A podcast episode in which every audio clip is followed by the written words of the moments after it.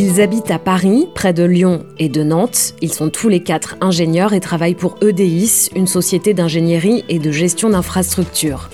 Depuis le mois de mars, ils se sont retrouvés chaque jour en visioconférence pour apporter leur contribution à la lutte contre le Covid-19 et mettre au point un système d'aide à la respiration pour des personnes atteintes par le virus. Tom Le Rouge, 30 ans, aujourd'hui directeur de l'innovation et du développement du groupe EDIS, est l'un de ces quatre ingénieurs.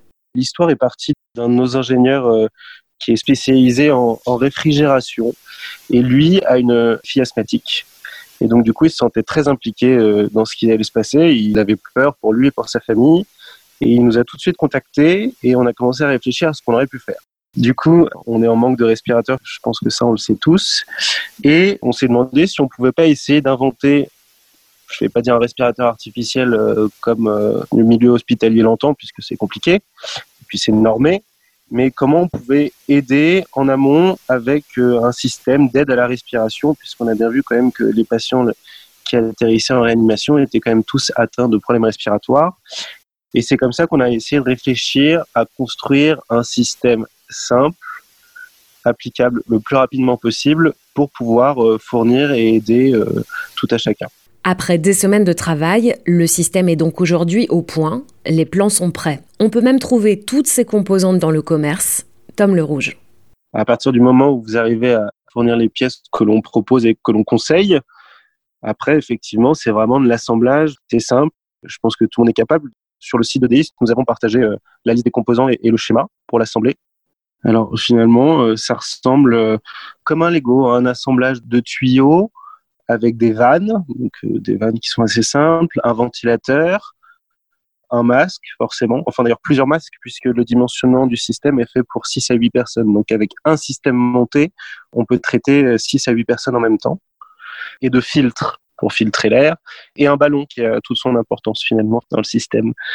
Un ballon, comment ça un ballon? Vous voulez dire un, ballon de football? Comme un équivalent à un ballon de baudruche qu'on gonfle et qu'on dégonfle c'est un petit peu la clé du système pour pouvoir le faire fonctionner finalement. Comme quoi, euh, en réfléchissant chez nous avec les moyens du bord, on trouve toujours des idées euh, un peu étonnantes.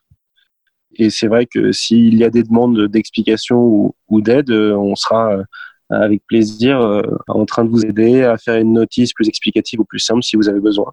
Ce système d'aide est destiné aux personnes en début de détresse respiratoire les patients qui n'ont pas besoin d'être sous assistance complète. Son élaboration s'est faite sous la supervision de médecins, dont le docteur Jean-Pierre Lablanchi. Donc l'idée est venue de pouvoir aider ces personnes avec un système intermédiaire. Les ingénieurs euh, d'EDIS sont intervenus pour nous fabriquer un produit qui permet de distribuer de l'oxygène dans de bonnes conditions et d'aider des personnes dans cette situation intermédiaire. Ils ne sont pas non plus dans une situation dramatiques et extrêmement sévères, mais qui ont besoin de cette aide. Donc on est sur un système d'aide en amont des soins d'extrême urgence très lourds des services de réanimation. Ce sont des sujets qui ont des difficultés euh, respiratoires.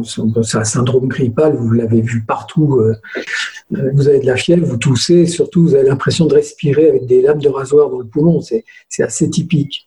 Alors au départ, on n'avait pas la possibilité de faire diagnostic sérologique. Aujourd'hui, on l'a.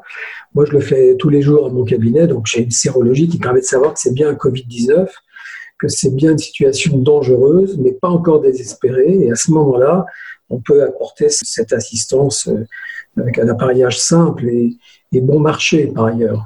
Une idée qui peut donc être utile pour désengorger les hôpitaux. C'est un dispositif supplémentaire d'assistance respiratoire, explique le docteur Lablanchi, qui, dans tous les cas, ne présente aucun risque pour la santé. Cet apport d'oxygène est quand même extrêmement bien documenté. Les produits de base qui d'ores et déjà font ça sont ces produits d'assistance respiratoire chez des personnes qui font de l'apnée du sommeil. Donc c'est un produit extrêmement connu, c'est un produit extrêmement utilisé. Je ne vois pas euh, comment on pourrait se blesser avec un outil pareil. Ça peut pas faire de mal, c'est ce que vous dites Non, non, non, non.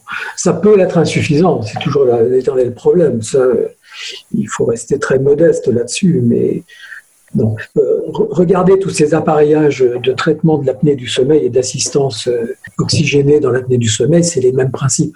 Ce système d'aide respiratoire peut être aussi utile après, quand le virus n'est plus présent dans le corps humain. Tom Le Rouge. On peut injecter de l'oxygène pour du coup aider le patient à respirer et pas aggraver le cas.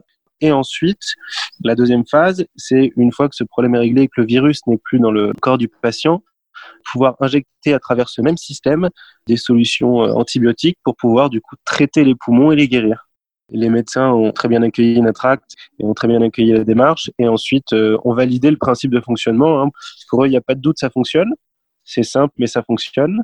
Et ils espèrent en voir le plus possible pour pouvoir aider, que ce soit les médecins, peut-être les pompiers, encore une fois, euh, la destination de ce, respirateur, c'est tout à chacun. Donc, euh, on peut même imaginer euh, une famille confinée ensemble, malade, peuvent commander les pièces, monter le système et du coup commencer par se ventiler d'une meilleure façon avec de l'oxygène. Et en plus, si on regarde le système dans le détail, on voit que l'air expulsé par les personnes est filtré. Donc, entre guillemets, j'irais même jusqu'à dire que ça purifie l'air ambiant de la pièce où les gens se contiennent. Et le projet continue. Actuellement, les quatre ingénieurs travaillent à construire des prototypes de leur système. Tom Le Rouge. On n'a pas voulu créer un système parfait, mais on a voulu créer un système utilisable tout de suite pour tout le monde. L'objectif était de sortir un système le plus rapidement possible pour qu'on puisse aider le plus rapidement possible. C'est pour ça qu'on a fait une petite task force euh, à quatre personnes efficaces, euh, avec des actions bien réparties et avec euh, des réunions quotidiennes pour pouvoir avancer le plus rapidement possible. On a décidé de travailler sur ce projet numéro un parce qu'encore une fois, aujourd'hui, les entreprises se doivent d'être solidaires et mobilisées. Et je pense que c'est une belle preuve de pouvoir s'organiser rapidement pour travailler d'une façon différente, pouvoir aider tout le monde. Moi, je pense que dans les grandes difficultés, il y a toujours des belles choses qui ressortent. Et aider son prochain est pour moi une des choses les plus importantes qui existent. Donc, quand le projet a commencé à naître, j'ai voulu euh, m'y consacrer à 100% et je me suis promis qu'il fallait que ça sorte rapidement. Autre initiative de DEIS face à cette crise sanitaire, le groupe a mis ses voitures de service à la libre disposition des soignants qui n'ont pas de véhicule. Une nouvelle illustration de l'implication très concrète des métiers de l'ingénierie en cette période si particulière. C'est Le Sens des idées, le podcast de l'ingénierie engagée. À bientôt pour une nouvelle rencontre avec deux jeunes ingénieurs qui, chacun dans leur domaine, contribuent à changer le monde.